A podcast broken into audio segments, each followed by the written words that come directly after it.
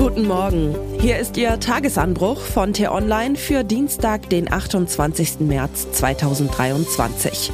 Was heute wichtig ist, brisante neue Technologie. Die Revolution hat begonnen. Geschrieben von T-Online-Chefredakteur Florian Harms und am Mikrofon bin heute ich, Michelle Paulina Kolberg. Auch heute ist wieder Krise. Wie eigentlich jeden Tag. Wohin man auch schaut oder klickt, überall Krise. Auch wir bei T-Online schreiben täglich über Krisen.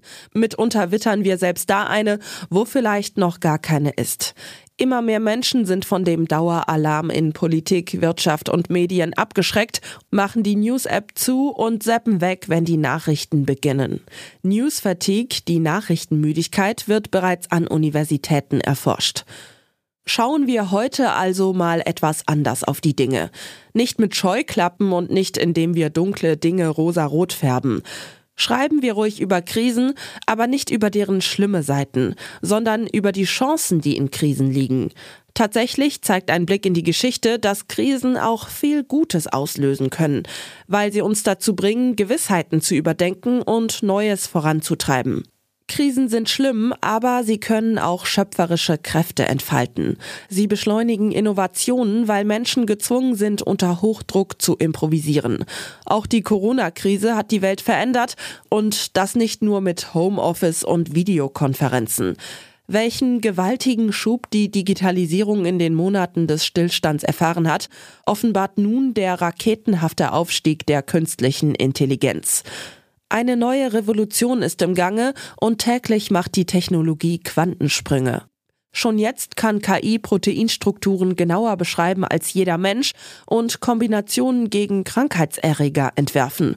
Schon in 10, 15 Jahren werden wir als Patienten wohl individuell hergestellte Medikamente bekommen, exakt auf unsere Beschwerden abgestimmt und frei von Nebenwirkungen. KI kann Verkehrsströme berechnen und helfen, viel CO2 einzusparen. Sie kann Wetterphänomene kalkulieren und vor Orkanen warnen. Sie kann Texte in jede x-beliebige Sprache übersetzen, was nicht nur im Urlaub, sondern auch in der Diplomatie und der Wissenschaft von Nutzen ist.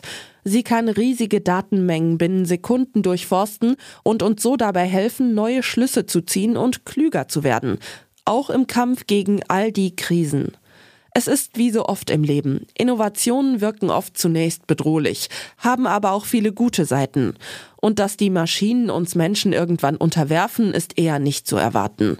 Künstliche Intelligenz kann nur so gut sein wie die Menschen, sagt der Dresdner KI-Forscher Richard Socher, den ich vor ein paar Tagen in New York traf. Er hat eine Suchmaschine gebaut, die mit KI arbeitet, ohne Nutzerdaten abzusaugen. Das könnte ein besseres Google werden. In den kommenden Wochen will er sie auf den deutschen Markt bringen. Vor ein paar Tagen hat er Olaf Scholz und dessen Ministern erzählt, was Deutschland tun sollte, um nicht von der digitalen Entwicklung abgehängt zu werden. Informatik als Pflichtfach an Schulen einführen zum Beispiel und Investitionen in Startups erleichtern, um Wagniskapitalgeber anzulocken. Schließlich steht nirgendwo geschrieben, dass Digitalkonzerne nur aus Amerika und China kommen dürfen. Wir erleben eine Revolution und Deutschland hat gute Chancen, gewaltig von ihr zu profitieren. Dafür müssen wir allerdings schnell sein und die Gelegenheit beim Schopfe packen, statt uns ängstlich wegzuducken. Wäre doch schön, dass Google von morgen würde von einem Sachsen erfunden. Was heute wichtig ist. Krachkoalition. Apropos Bundesregierung. Nach einem guten Jahr im Amt liegen die Nerven in der Ampelregierung blank. Nach fast 20-stündigen Verhandlungen vertagten sich SPD, Grüne und FDP gestern Nachmittag, weil der Kanzler mit mehreren Ministern zu deutsch-niederländischen Regierungskonsultationen nach Rotterdam aufbrechen musste.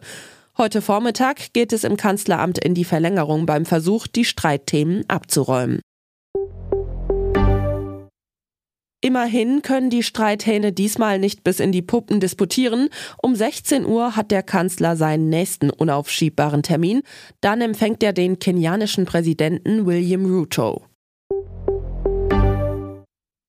Staatskrise in Israel. Der rechte Regierungschef Benjamin Netanyahu hat Israel in eine tiefe Krise gestürzt. Immer mehr Bürger wehren sich dagegen, dass er mit seinen radikalen Koalitionären die Gewaltenteilung aushebelt, indem er die Justiz knebelt. Verteidigungsminister Joachim Galant flog aus dem Kabinett, weil er eine Verschiebung der Justizreform forderte. Prompt trommeln die Gewerkschaften zu noch größeren Streiks.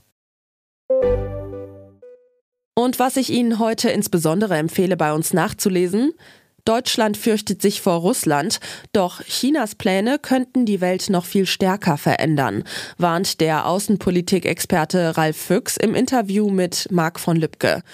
Den Link dazu finden Sie in den Show Notes und alle anderen Nachrichten gibt es auf t-online.de oder in unserer App. Das war der T-Online Tagesanbruch, produziert vom Podcast Radio Detektor FM. Kennen Sie schon den neuen Podcast von T-Online Grünes Licht? Darin gibt es in 10 bis 15 Minuten Tipps, um nachhaltiger zu leben. Vielen Dank fürs Zuhören und Tschüss.